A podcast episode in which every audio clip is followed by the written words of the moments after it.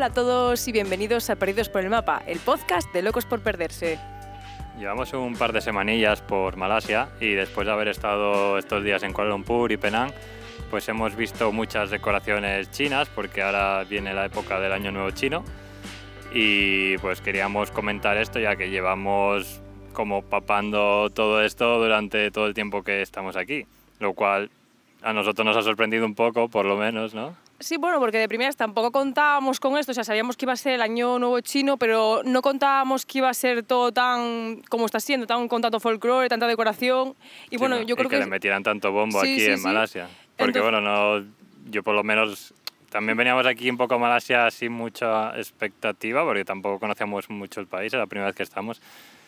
Y no sabíamos que había tanta cultura china aquí. Vamos. Bueno, es que la verdad, Malasia, para la gente que no lo sepa, hay como un mix aquí de culturas, que es que bebe mucho de... O sea, están los malayos, está la influencia china y también los indios, que es como un mix aquí Sí, de son los- gente... Son los tres, bueno, o sea, los malayos que ya estaban aquí, luego tiene mucho inmigrante, tanto chino como hindú, vamos, que son como tres culturas bastante diferentes que se han juntado y no sé, para mí es como que tiene mucho contraste el país. Y es que aparte es eso, como muy curioso ver cómo conviven todos en armonía, es como... Qué guay, ¿no? Que la gente, cada uno con sus creencias, sus templos, sus gastronomías, convivan todos juntos en un país, a mí me parece súper curioso. Y de hecho mejor porque salen cosas, ¿no? De Sí, juntar, por un ejemplo, mix. la gastronomía de los malayos con los chinos y los indios y eso salen como platos nuevos y cosas que dices tú, joder, pues esto no existiría sin esa mezcla, ¿no? De hecho, hay veces que no se sabe muy bien eh, dónde está el límite de qué es chino, qué es malayo, qué es hindú, porque hay como demasiado mezcla, ¿eh? Mm, Sí, sí, cuesta un poquito. Y nada, pues como llevamos viendo esto, porque va a ser el día 10 de febrero, el, el año nuevo chino de este año, eh, pues llevamos pues ya desde hace yo creo que un mes antes igual ya empiezan como a decorar y a hacer muchas Sí, actividades. sí, la verdad es que y- se lo toman en serio el tema de las decoraciones y, todo la- y todo lo que conlleva el año Sí, nuevo es un chino. poco como para nosotros la Navidad, un poco, ¿sabes? Que ya llevas viendo Navidad desde, Desde octubre, los casi. polvorones en Alimerca, pues ellos igual, Sí, se bueno, van en preparando... Alimerca es un supermercado de Asturias, o sea, en Mercadona, donde sea, en el Carrefour. Y ya te lo van metiendo así con el tiempo. Y las luces de Navidad también en noviembre por las calles, pues aquí lo mismo, van decorando Sí. todo, farolillos de rojo, tal, y hablaremos un poco de ello más en profundidad después. Y bueno, para poner un poco en contexto a la gente, eh, el Año Nuevo chino también se conoce como la fiesta de la primavera y vendría a ser, como dice David, un poco la Navidad o más bien nuestro fin de año, año nuevo, esa festividad, aunque aquí se lo toman, ya te digo, muy en serio. Y bueno, pues queríamos comentar algunas peculiaridades y algunas cosas interesantes que hemos visto estos días y que nos parece curioso comentar y que sepáis, así que quedaros con nosotros y seguir escuchando el podcast. Pues yo creo que empezamos por cuando se celebra, ya que no es como en el calendario occidental de el 31 de diciembre es Nochevieja, no. ¿sabes? Sí, no es una fecha exacta, fija del calendario siempre igual. Sí, porque aquí, como muchas otras celebraciones de Asia, siguen el calendario lunar. Entonces coincide con la luna llena de cierto punto de que en este caso sería como el punto intermedio entre el solsticio de invierno y el equinoccio de primavera. sí, ¿no? eso es, sería como ese punto intermedio que siempre es, o sea, con la luna nueva, ¿no? Sí, en una- Lun- sí, igual es nueva, no me acuerdo si es nueva o Ahora voy llena. a mirar la chuleta. A ver, está por ahí. Ahora más jodido, ¿eh? Luna nueva, efectivamente, sí. Sí, Es- pues pensaba que era luna llena, porque suele ser la luna llena de tal, pero sí. y, yo, bueno, yo creo en tus notas. y bueno, aunque coincida o sea, en este punto del calendario lunar, normalmente suele venir a equivaler en el calendario occidental a finales de enero, mediados de febrero. Normalmente se maneja por ahí, pero bueno, no siempre cae en, en una fecha exacta. Entonces, más o menos es ahí eh, en esos, en esos mm, momentos. Eh, bueno, y yo creo que de las cosas más peculiares, que yo creo que mucha gente lo sabe, porque bueno, es típica cosa que se comenta de vez en cuando, tal, que es que cada año corresponde a un animal. Que ellos tienen, no es- todos los animales del mundo eh, son un número de animales fijo, que son Sí, 10, son, ¿no? son 12. Os, 12, sí, ah, vale. o mira, os lo digo Es yo verdad, si queréis es que como el horóscopo Sí, chino, ¿no? Más o es el menos. horóscopo chino. O sea, cada animal correspondería a un horóscopo, no como en plan Acuarios, eh, Capricornio, Sagitario, como el nuestro, pero el de ellos es con animales. Y son 12 animales eh, que serían la rata, el buey, el tigre, el conejo, el dragón, la serpiente, el caballo, la cabra, el mono, el gallo, el perro y el cerdo. Y entonces, bueno, pues cada año va siendo eh, un animal de estos, sería el año nuevo chino de la rata, del cerdo. Y van cambiándose, nunca se repiten. Mm. Este año es el del dragón. Del dragón, efectivamente. Que mola es- mucho las es- decoraciones. Sí, porque hay muchos dragones por ahí, que la verdad que es una figura como muy vistosa, Sí. ¿no? Muy guay. Sí, yo creo que este año se presta las decoraciones porque el animal es, yo creo que de los más Sí, porque chulos de. la rata o el cerdo es como no tienen esa, No, esa que cosa. te pongan a Peppa Pig por ahí de decoración otro año, pues tampoco mola tanto, pero te dicen el dragón, pues joder, Sí, mola, ¿no? Mm. Es como que impone, además es como muy solemne, muy el dragón. Nosotros que somos del 92 somos del mono Sí, y bueno, esto lo podéis mirar muy fácil porque ya te digo, cada año corresponde a un animal, así que podéis ir un poco hacia atrás, hay sí hay como tablas por ahí tablas, sí. y lo miráis. Y luego aparte del animal, Tiene como el apellido. sí, hay elementos. Son cinco elementos sí. que va como detrás. O sea, por ejemplo, el animal y luego sería un elemento de estos que sería, eh, si no me equivoco, metal, fuego, tierra, agua y madera. Sí, Serían esos cinco elementos. Entonces, eh, también se va. Ahí eso depende de.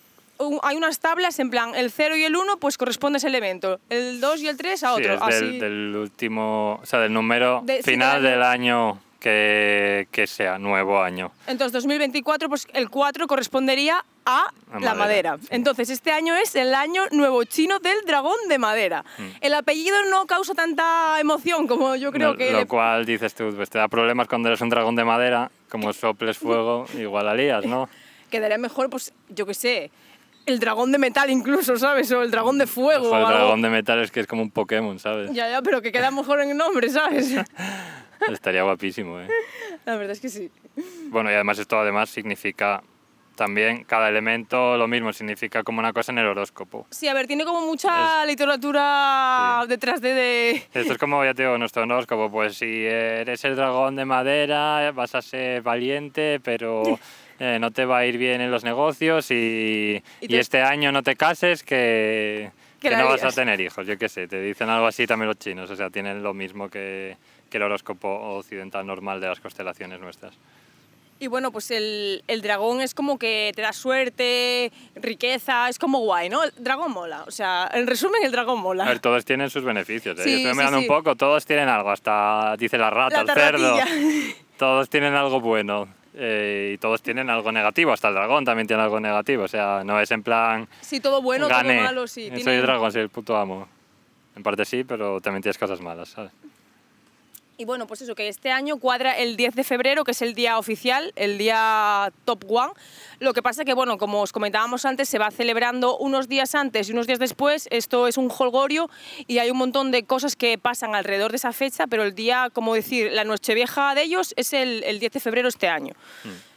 Y bueno, pues ¿dónde se celebra el Año Nuevo Chino? Pues, no, a- no solo se celebra en China, ¿eh? que claro, igual lo en- pensáis, En, China diréis, obvio, evidentemente.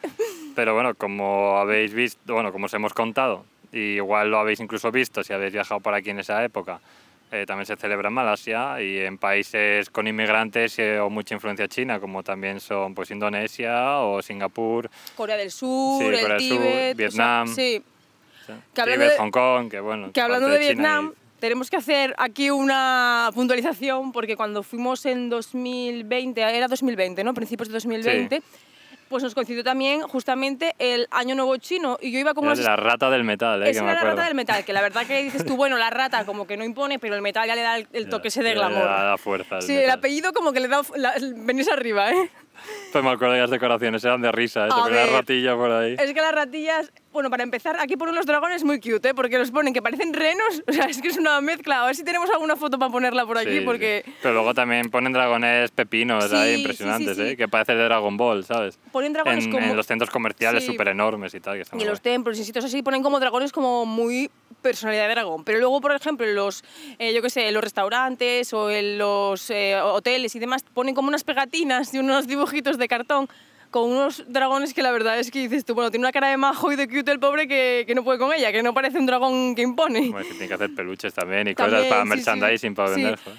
Y que se me fue. Ah, lo de Vietnam, estaba comentando, lo de Vietnam.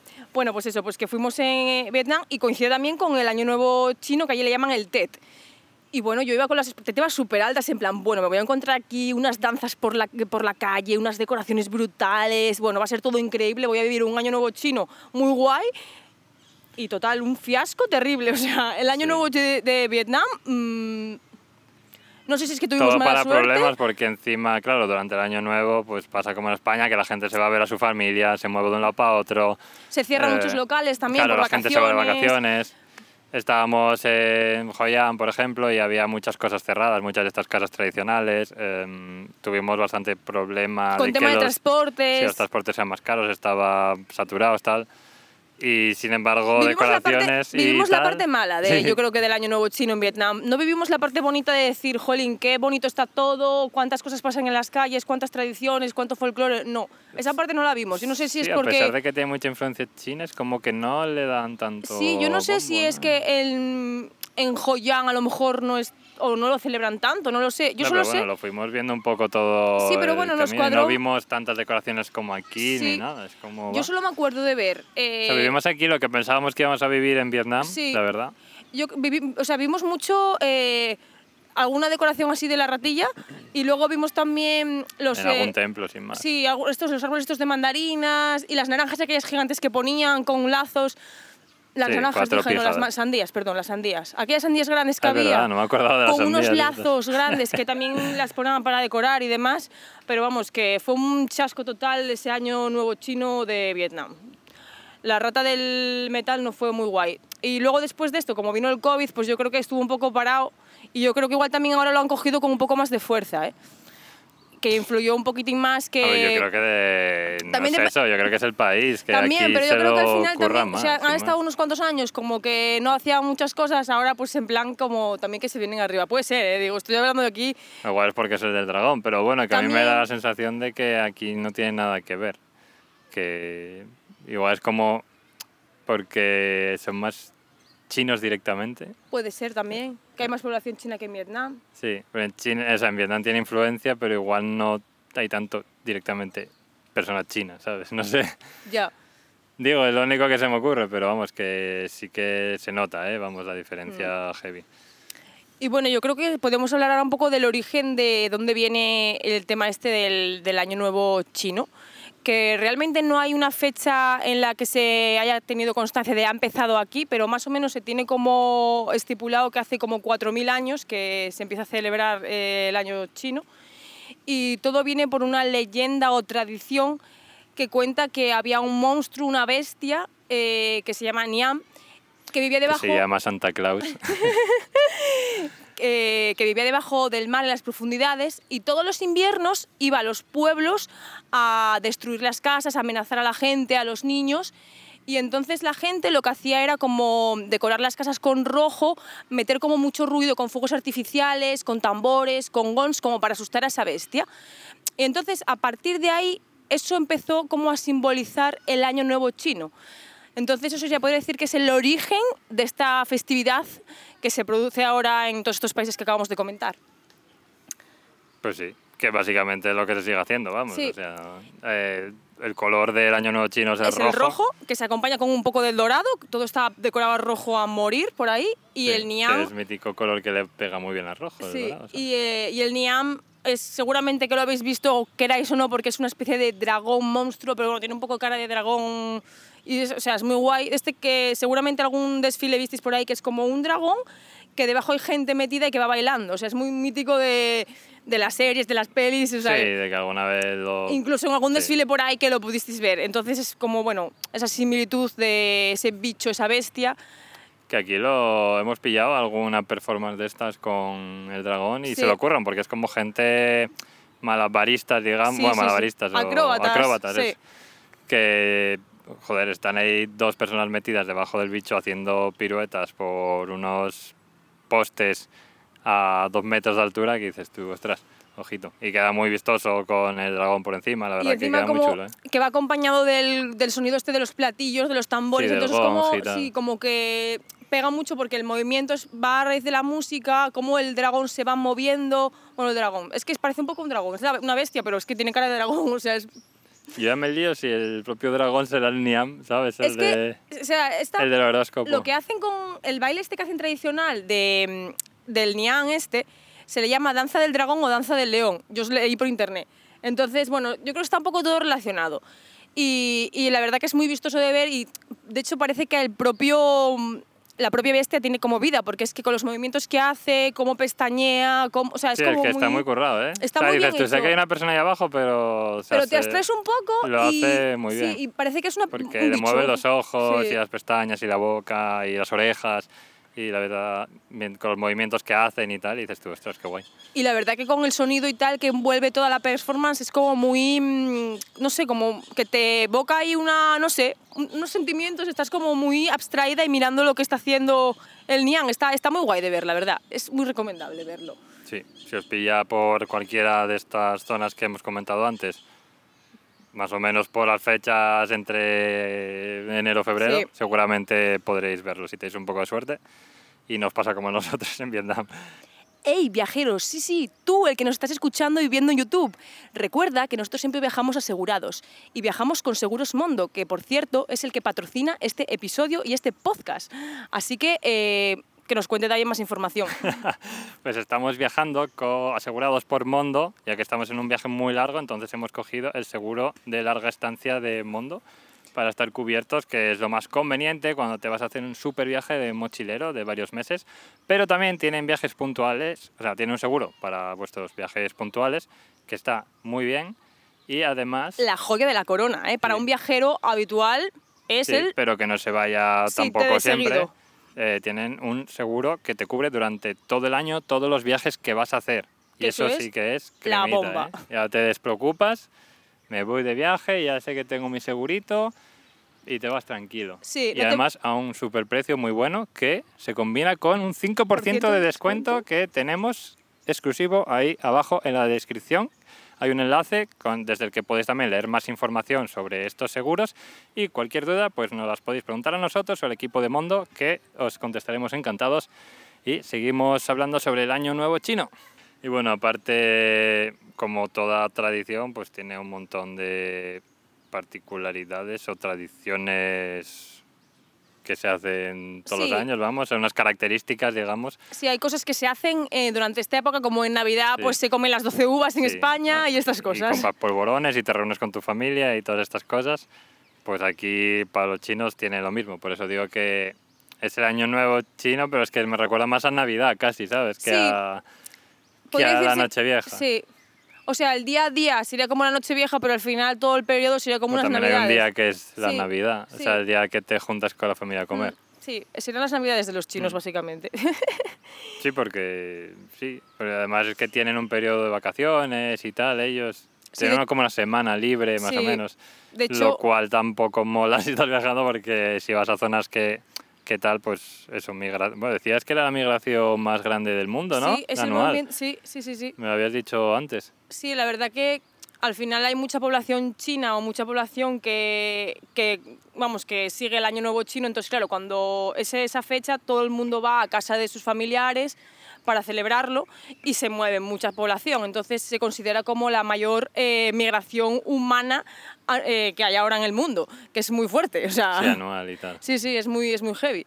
Y, y entonces eso, pues se van a sus casas a celebrar esta festividad y normalmente pues eso, la gente se coge vacaciones, por lo que conlleva eh, problemas de transporte cuando estás viajando, encarecimiento de cosas, cosas cerradas.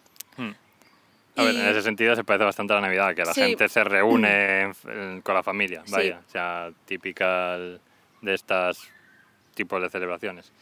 Y luego, bueno, lo que comentamos un poco antes, las decoraciones, que como comentamos es el rojo con el dorado, y aparte pues los farolillos típicos que, de papel que suelen decorar especialmente los templos, pero también las calles, eh, hay muchas calles o casas tradicionales y eso Mm. que los ponen todo el techo de farolillos hasta arriba, que sobre todo destaca de noche porque los encienden y queda muy chulo. Sí, en las casas también, también ponen figuras de, pues de dioses egipcios. Ay, madre egipcia. De Ra. Madre. De, mm, ponen también como muchas figuras de, de, ancestra- de ancestros, de los De chinos. Confucio, de la Sí. madre que los trajo, vamos. Sí, pues estas cosas. Y también ponen como símbolos de, de buena suerte, caracteres que ellos tienen. Árboles de mandarinas. Sí, las mandarinas, es un símbolo como de buena suerte. De hecho, se comen eh, mucho en esta época del año, naranjas, mandarinas y pomelos.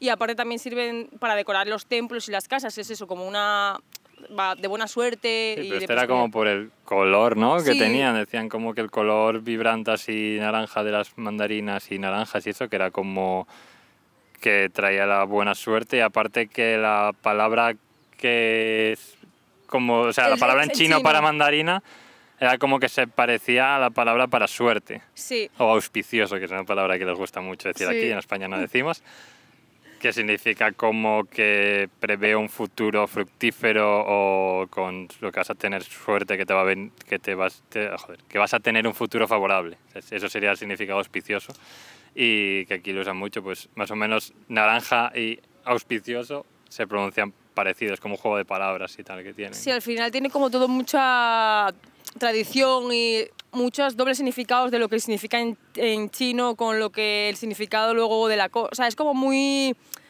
Todo tiene mucho... Va todo como muy relacionado, tradiciones... Va todo muy hilado. Sí, está todo muy hilado y obviamente nosotros no somos expertos de todas estas cosas y estamos contando un poquitín pues lo que nos hemos enterado, lo que hemos investigado, pero bueno, que tiene, hay mucho detrás, ¿sabes? Que puedes investigar y puedes descubrir cosas que dices tú, madre mía, se dice mandarina no sé qué y es suerte de la vida, ¿sabes? O sea, tiene Lo mucho... que no he visto aquí era lo que decías tú de los melones, es que ni me acordaba ya. O sea, las sandías eran, ¿no? Aquí no, aquí no las vimos, pero en Vietnam... Es que ni me yo- acordaba de ellas Yo ya, en pero- Vietnam, no sé, o sea, a ver si encontramos Pero una foto, pero como- eran unas sandías enormes, Sí. en pero pedazos de sandías con un lazo rojo y unas letras en chino que mm, no sabemos lo que ponían, pero supongo que pondrían algún mensaje de buena suerte, prosperidad y demás.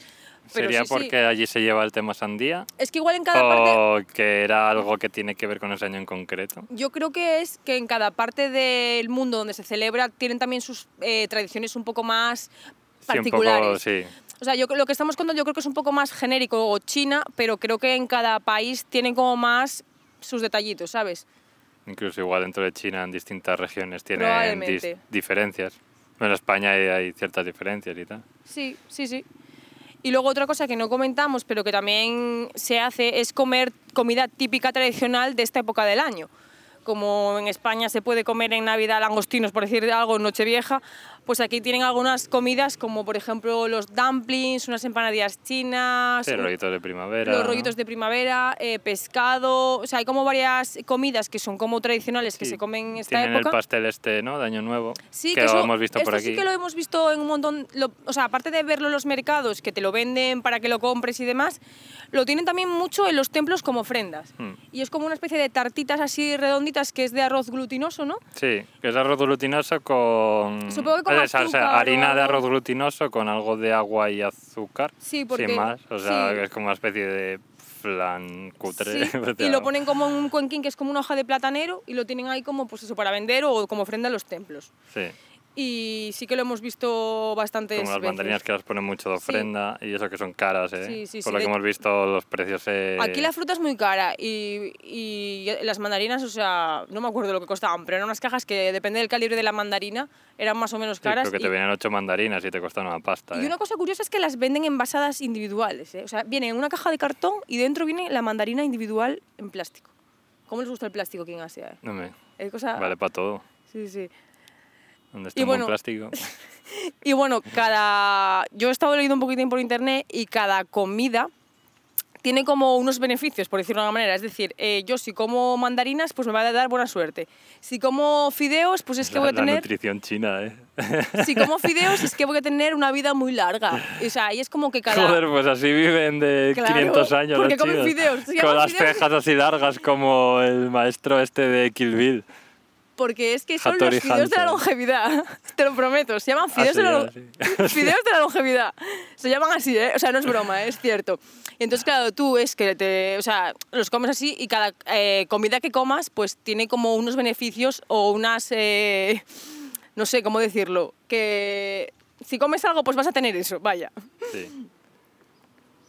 De lo que se come se cría, ¿no? Que se suele decir. Tampoco.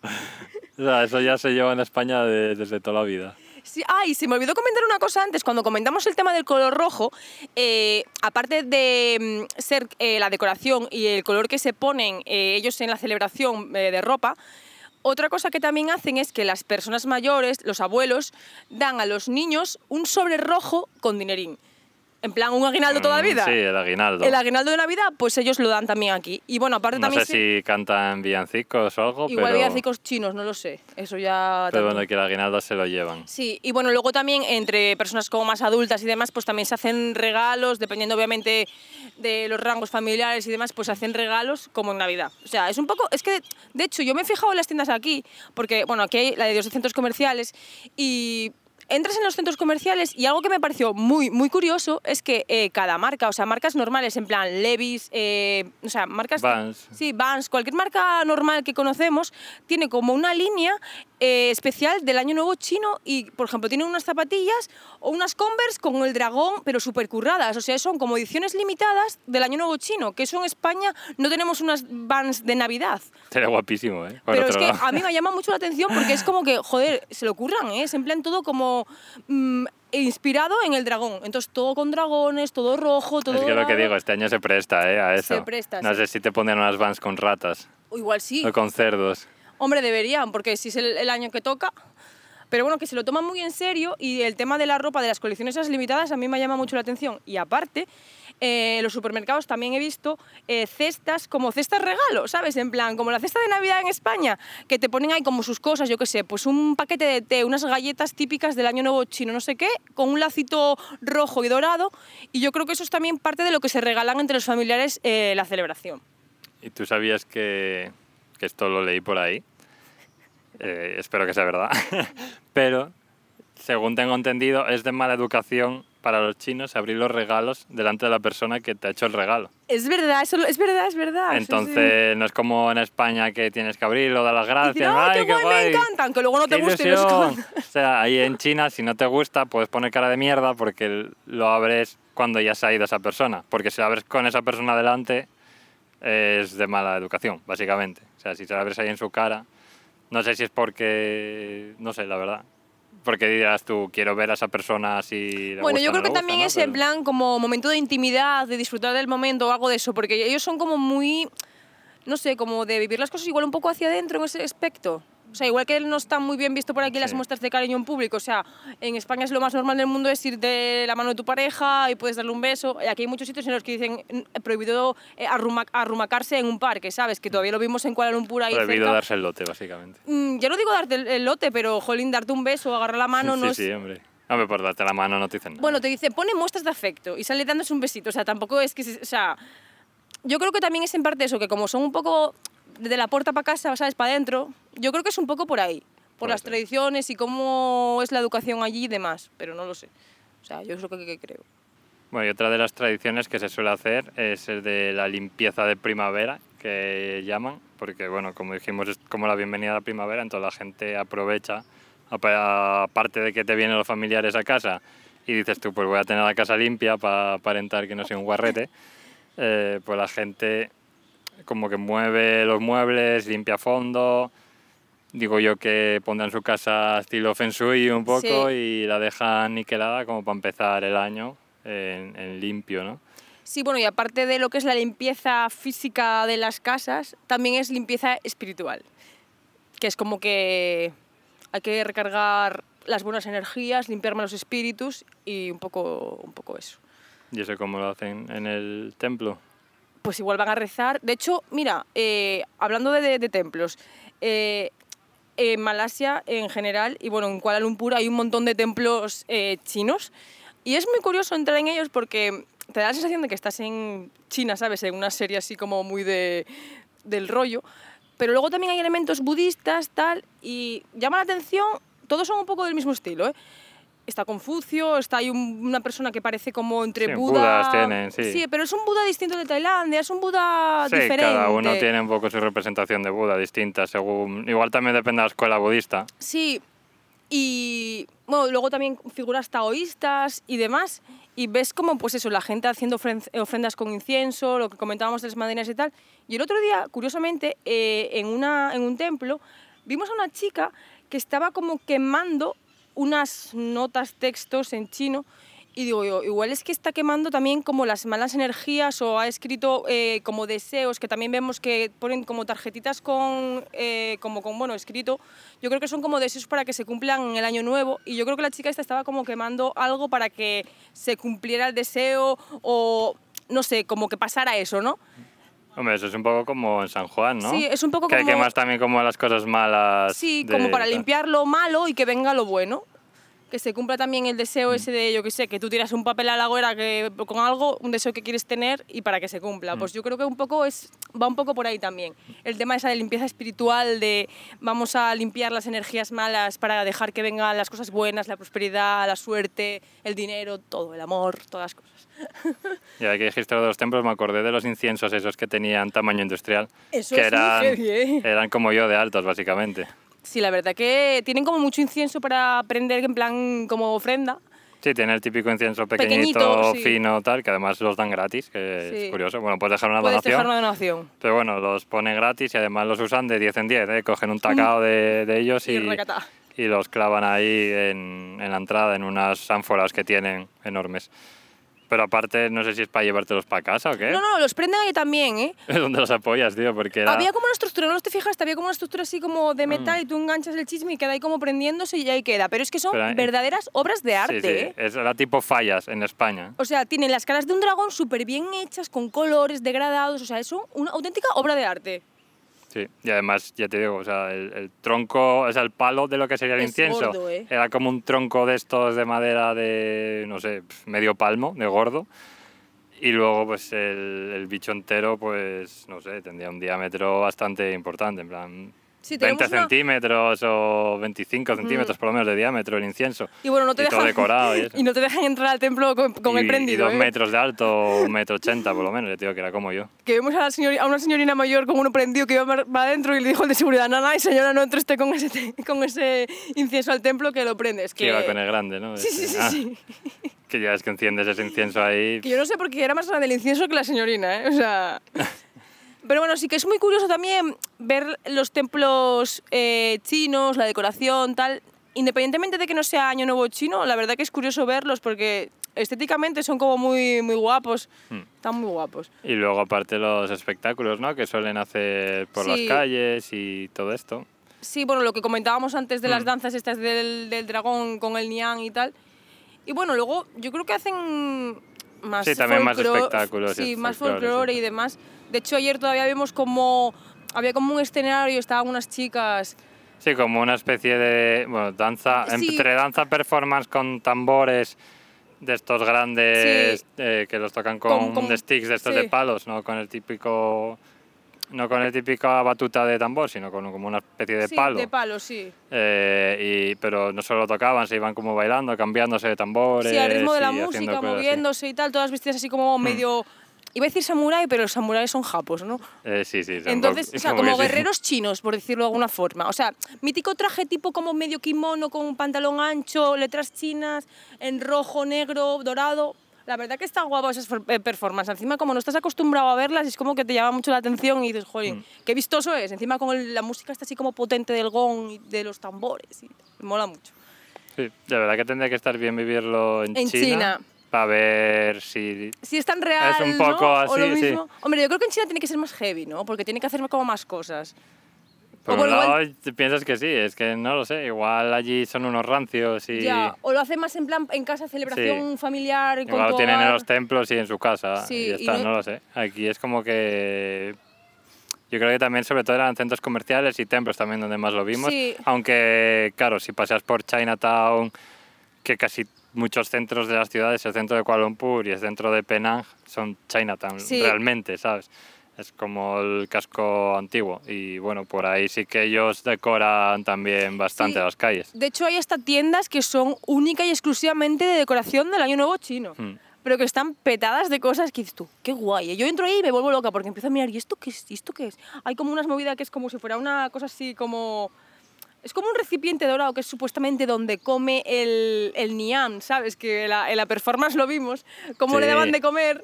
Le dan la palangana con el pienso. Sí, y es que luego molaba mucho porque destapaba la tapa y dentro había mandarinas que las tiraba la gente y la gente se estaba volviendo loca para coger las mandarinas en plan, quiero buena suerte. Otra cosa que es como las navidades en España, los Reyes La Magos cabalgata. tirando claro, la Caramelos. cabalgata, los caramelos, pues aquí te tiran mandarinas, los, los dragones te tiran mandarinas, allí unos Reyes Magos te tiran caramelos.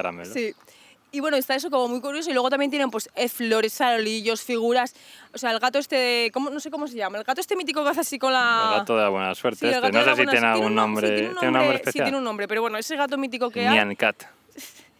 Y bueno, y eso, como un montón de decoraciones que tú las ves luego por la calle y es que hay tiendas única y exclusivamente que venden eso. Yo digo, ¿y el resto del año qué venderán? ¿Decoración normal o qué Ya me venden? digo yo, sí, será decoración de casa o peluches, historias y lo mueven un poco. Es que esto, o sea, yo era es todo full, full año nuevo chino, ¿eh? Mm.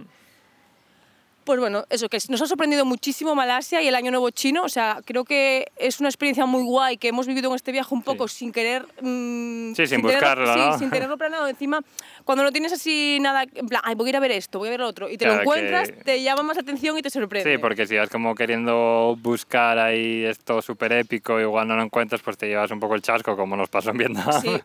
y ahora que no lo veníamos buscando, pues nos gustó mucho aquí en Malasia haberlo encontrado un poco así de suerte y haberlo vivido. Tampoco, ya te digo, ni lo vamos buscando por aquí tampoco, lo, sin más te lo encuentras sí, en muchas la calle veces. sí, directamente te lo encuentras sin querer. Ayer estábamos Sí. cenando en un mercado nocturno y encontramos una representación de estas del Niam bailando ahí, la gente tal.